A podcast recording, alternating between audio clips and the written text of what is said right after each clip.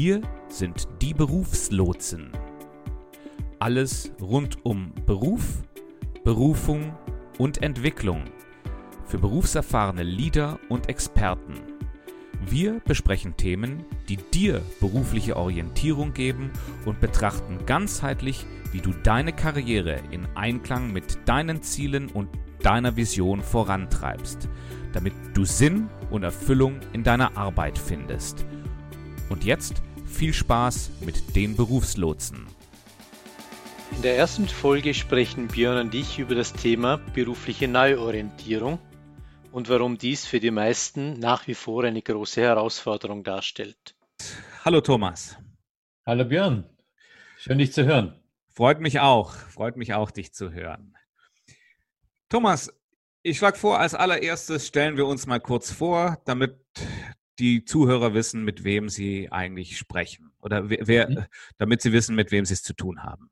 Ja, gerne. Also mein Name ist Thomas Stadelmann. Ich habe in St. Gallen eine kleine, man könnte sagen, eine kleine Ein Einfirmen, Ein-Mann GmbH, die Stadelmann Laufbahn und Kompetenzentwicklung GmbH. Und ich beschäftige mich eigentlich mit allen Themen rund um die berufliche Entwicklung. Bin seit ungefähr beinahe schon 20 Jahre, da merkt man, wie alt man wird, ähm, bin ich im Bereich der Beratung von Leuten unterwegs, die entweder in einem Beruf drin sich weiterentwickeln möchten, die das Pech hatten, aus einem Beruf ähm, raus zu müssen und jetzt das Pech haben oder das Glück, wie man sehen will, wieder in einen Beruf hinein zu, zu wollen. Und ähm, das sind so die Themen, die mich beschäftigen. Und das können so ganz, ganz lapidare Geschichten sein, vom Beginn, vom, vom Erstellen von Bewerbungsunterlagen bis über Coaching im Hinblick auf Werte, Kompetenzen, Laufbahnberatung und so weiter und so fort. Ja, und ähm, dann stelle ich mich auch noch kurz vor. Mein Name ist Björn Dobelmann. Ich habe meine Karriere als Recruiter begonnen und äh, habe mich dann sukzessive weiterentwickelt und arbeite aktuell äh, hauptsächlich als Human Resources Business Partner. Also das heißt, ich unterstütze Führungskräfte dabei, ihre Mitarbeiter zu führen. Ähm, meine Interessensgebiete sind die persönliche Weiterentwicklung und Selbstmanagement. Ähm, ich arbeite nebenberuflich auch als Trainer und Coach mit Fokus auf Führungskräfte. Ähm, und bei mir dreht sich alles rund um den beruflichen Erfolg. Ja gut, dann, dann lass uns doch mal beginnen und uns darüber unterhalten, was so unsere Hörer so in dieser ersten Folge so größtenteils so erwartet und wie wir uns das so angelegt haben und was so vielleicht kurze Ausblicke sind, oder? Auf unseren neuen Podcast. Jawohl, jawohl, gerne, gerne. Ich meine, ihr habt es ja schon gehört, unser Podcast heißt Die Berufslotsen und bei uns geht es um alles äh, rund um den Beruf, um Berufung und äh, um Weiterentwicklung. Vielleicht einfach noch als äh, wen, wer, wer ist die Zielgruppe, die wir mit unserem Podcast ansprechen wollen? Mhm. Uns geht es darum, äh, uns mit berufserfahrenen Leadern und Experten auszutauschen, äh, diesen, dieser Personengruppe wollen wir hier im Podcast einfach Themen, äh, die berufliche Orientierung geben. Äh, das wollen wir hier im Podcast besprechen und wir wollen einfach aufzeigen, wie man seine Karriere oder seine Laufbahn im Einklang mit den eigenen Zielen und der eigenen Vision vorantreibt. Und ein bisschen befeuert hat das Ganze sicherlich auch die aktuelle Corona-Situation. Also ich kann mich ja daran erinnern, dass wir öfters darüber geredet haben, wie das eigentlich vielleicht auch oder welche Auswirkungen das haben wird auf Berufswahl, auf Berufseinstiege, auf, Kündigungs, äh, auf Kündigungen von Mitarbeitern etc. etc. Und das wird sicherlich auch ein Teil sein, logischerweise. Ja, ja, ja. Und ich meine, letzten Endes, das hat uns, hat uns ja auch dann dazu gebracht, dass wir gesagt haben, dass wir uns mit diesem Podcast jetzt in Zukunft beschäftigen werden. Ähm, es ist momentan natürlich ein ganz heißes Thema. Ähm, Leute sind, äh, Leute sind dabei, sich beruflich neu auszurichten, ähm, teilweise freiwillig, weil sie mit der aktuellen Situation in ihren Unternehmen und äh, in, in ihren Firmen nicht mehr zufrieden sind. Und äh, es gibt natürlich auch diejenigen, die, äh, die jetzt sich unfreiwillig mit dem Thema beschäftigen, weil sie eben äh, weil sich das Unternehmen von ihnen getrennt hat. Mhm. Und insofern kommt ja diese, dieses Akronym wieder eine besondere Bedeutung, mehr oder weniger, dieses VUCA-Akronym. Das kennst du sicherlich. Also ja. ich mir kürzlich gedacht, oder diese vier Buchstaben, die ja für, wenn, also du korrigierst mich, wenn ich das nicht richtig zusammenbringe. Ich glaube, V steht für Volatilität. Ich glaube, genau. das U genau. steht für Ungewissheit, wenn man es ins Deutsche übersetzt. Das K, glaube ich, für Komplexität und das A, glaube ich, für Ambigui Ambiguität. Genau, genau also richtig. Zweideutigkeit oder Mehrdeutigkeit. Ja. Mehrdeutigkeit, genau. Ja. Ähm, ja, diese, die, die Komplexität äh, ist in den in den letzten, in den letzten Monaten durch die Corona und äh, bedingten äh, Einschnitte sicherlich noch weiter gestiegen, weil wir jetzt auch viele neue Situationen, wir, wir sehen uns mit einigen neuen Situationen konfrontiert. Ähm, ich denke einfach nur dran, dass einfach sehr, sehr viel auch äh, heute nicht mehr direkt äh, von Angesicht zu Angesicht, sondern über gewisse Tools, so wie wir heute auch nicht gemeinsam am Tisch sitzen, sondern ähm, du sitzt in, in, in, in deinem Büro und ich sitze bei mir zu Hause. Mhm. aber das sind, das sind alles so Sachen, die, ja, wo wir noch gar nicht so genau wissen, wo das, wo das wirklich hinführt und wie sich das auch auf die, die, die Arbeitswelt der Zukunft auswirken wird. Mhm.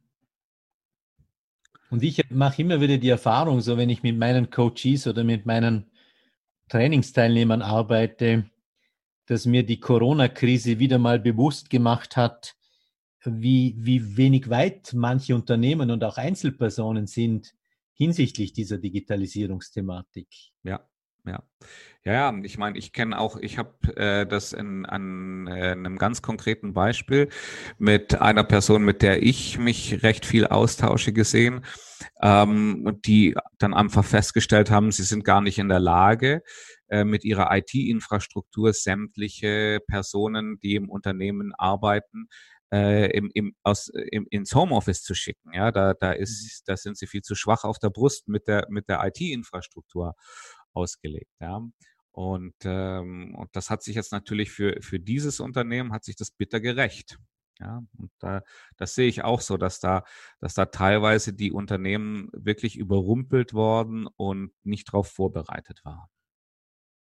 Du sprichst jetzt die Unternehmer an. Ich mache so die Erfahrung, dass ich teilweise auch lange Zeit die, die ähm, informationstechnologischen Kompetenzen vieler Leute, mit denen ich arbeite, überschätzt habe.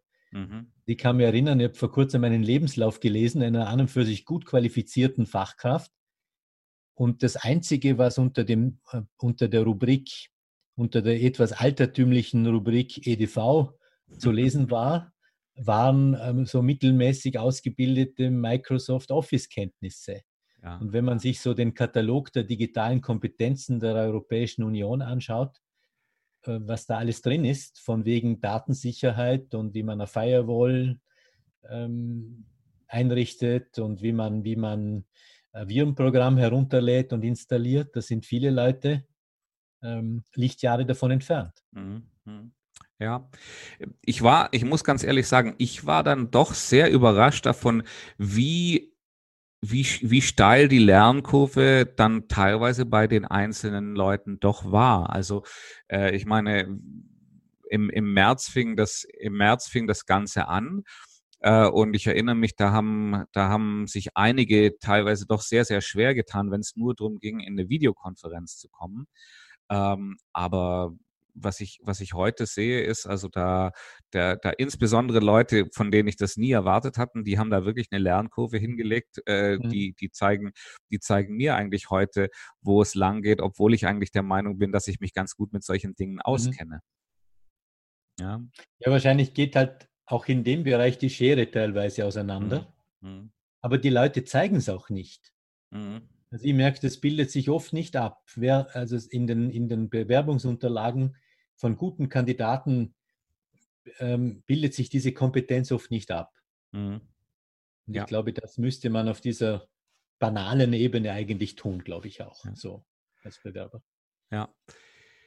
Thomas, lass uns mal einen Blick drauf werfen. Was ist denn, wenn jemand aktuell ähm, sich beruflich neu orientieren möchte oder muss.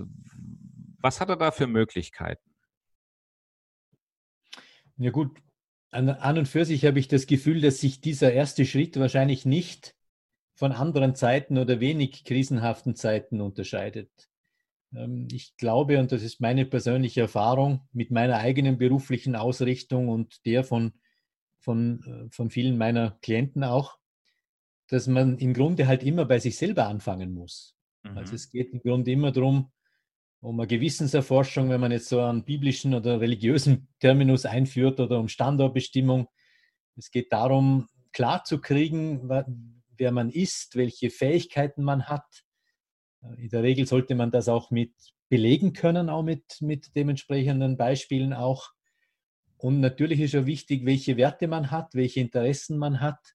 Mhm weil im Grunde jede, jede berufliche Neuausrichtung bei mir selbst beginnen muss. Und ich habe schlechte Erfahrungen gemacht, wenn Leute sich nach dem Markt richten. Also ja, nur nach okay. dem Markt richten. Ja. So nach dem Motto, da werden jetzt Informatiker gefragt, jetzt mache ich mal in Richtung, in Sachen Informatik oder so. Ja, ja. Ja, äh, verstehe ich. Es ist allerdings doch ein recht haariges Thema, was du jetzt da ansprichst. Also haarig in dem Sinne, es ist nicht ganz einfach. Ähm, also dieses mhm. Wissen, wer man ist, wissen, was man kann, wissen, was man will. Ähm, das sind jetzt, das sind, gehört meiner Erfahrung nach zu den schwierigsten, ähm, zu den, zu den schwierigsten Erkundungsfeldern, mit denen man sich mhm. beschäftigen kann. Das sehe ich auch. Und teilweise, ich habe vor kurzem mit einer Klientin gearbeitet. Teilweise ist das auch stark vermintes Gelände. Also ja, Leute, wie meinst du? Ja, das, Leute kommen natürlich im Rahmen einer Standortbestimmung auch an ihren, an ihren Baustellen, an, an, an, den, an den Dingen vorbei, die nicht gut funktioniert haben im Leben. Menschen kommen an Kränkungen vorbei, etc., etc. Mhm. Und das ist nicht nur lustig, oder? Mhm. Mhm. Ja. Vielleicht ja. tun das manche deshalb nicht gern auch. Ja, ja, das sehe ich auch. Ich sehe aber, dass das, das erste Hindernis ist schon, ist, liegt schon auf einer, auf einer viel früheren Stufe. Und zwar, ähm, ich glaube, jeder hat zu gewissen Zeitpunkten äh, in seinem Leben sich versucht, damit zu beschäftigen, wer bin ich, was will ich, äh, was kann ich. Und, ähm, und viele haben, das ist jetzt meine Erfahrung, viele haben dort die Erfahrung gemacht, dass sie mit diesen Fragen nicht weiterkommen und gehen diesen Fragen deswegen so ein bisschen aus dem Weg und äh, haben sich auch in ihren Karrieren, in ihren beruflichen Entwicklungen ein bisschen von dem treiben lassen, was einfach gerade, äh, was sich gerade geboten hat, anstatt zu überlegen, äh, was, was für sie selbst sinnvoll ist. Ja? Äh, erfahrungsgemäß liegt das haben die Leute in, in, in solchen Situationen schon ein ganz gutes Gefühl dafür, was ist richtig, was ist falsch. Aber das Ganze zu artikulieren und damit anfangen zu arbeiten, da, da, dazu reicht eben da, dieses, dieses ähm, wie soll man sagen, wenn, wenn man, wenn man äh, einfach so geht, wie es einem zugeworfen wird, dazu reicht das leider nicht aus. Ja, und ich denke auch, dass das nicht leichter wird, je älter man wird. Also ich weiß nicht, wer diese, wer diese vier Stufen der Kompetenz ähm, mal definiert hat. So dass es, ich glaube, am Anfang ist es, glaube ich, die, die, ähm, die unbewusste Inkompetenz. Mhm. Dann die zweite Stufe ist dann, glaube ich, die bewusste Inkompetenz. Also quasi auf der ersten Stufe weiß man gar nicht, was man nicht weiß. Ja. Auf der zweiten Stufe weiß man, dass man etwas nicht weiß äh, und kann dann mehr oder weniger auch etwas dafür oder dagegen unternehmen. Und dann gibt es irgendwann die bewusste Kompetenz, wenn man das erfolgreich gemacht hat.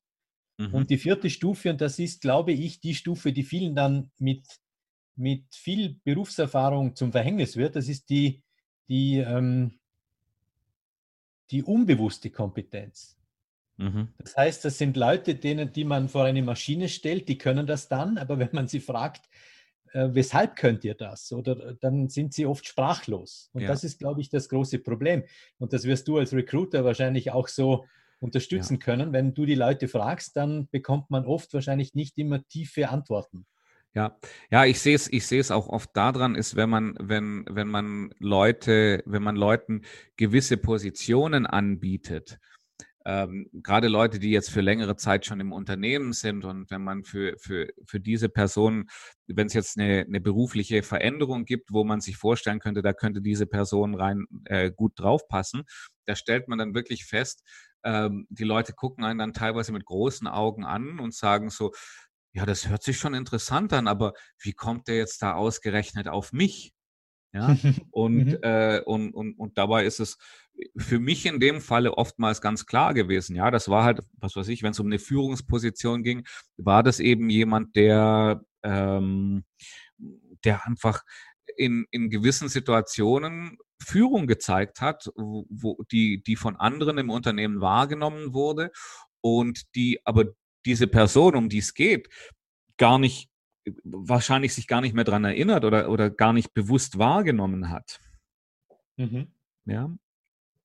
Vielleicht darf ich nochmal hier so ein bisschen zusammenfassen. Äh, wir, wir sind ja so in das Thema eingestiegen, dass wir gesagt haben, wie, ähm, was, was ist zu tun, wenn man, wenn man sich beruflich äh, neu orientieren möchte. Ja, also wenn, wenn ihr euch, äh, wenn ihr, liebe Hörer, euch ähm, nach was Neuem umschaut, da gibt es einfach erstmal dieses, dieses proaktive Vorgehen, ja, dass man eben für sich selber mal entscheidet, was, was, was will ich, äh, was kann ich und äh, ja, auch was ist mein, mein Wertbeitrag, ja, welche, welche, über welche Ressourcen verfüge ich, ja.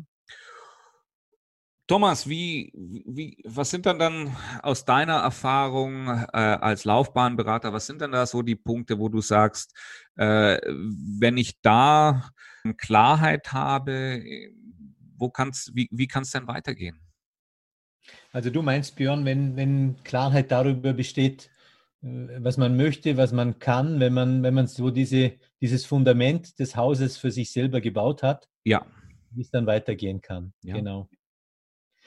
Ja, zum einen, also ich mache mach oft die Erfahrung, dass die Leute, die, mit denen ich arbeite, so die, die Logik des Arbeitsmarktes nicht so wirklich verstehen. Also man weiß ja, und das sind, glaube ich, auch Zahlen, die sich nicht groß in den letzten 20 Jahren verändert haben, dass ein, ein, ein verhältnismäßig kleiner Teil der Stellen äh, offen über Inserate ausgeschrieben wird.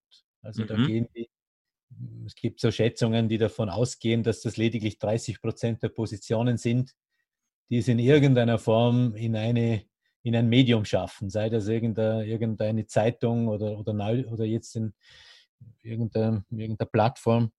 Und 70 Prozent sind eigentlich Potenziale, die man auf, in, auf anderen Kanälen mehr oder weniger erreichen muss.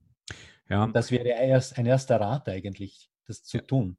Ja, also das ist auch, das ist auch das, was ich äh, von, von aus meiner Praxis kenne. Ähm, es kommt darauf an, bei, bei, bei vielen Unternehmen schaffen es sicherlich mehr als 30 Prozent der Stellen in die, in die, in die Veröffentlichung, ja, insbesondere jetzt bei, bei großen, gut organisierten Unternehmen. Ähm, je kleiner die Unternehmen sind, umso, umso weniger ist, ist diese Rate sicherlich.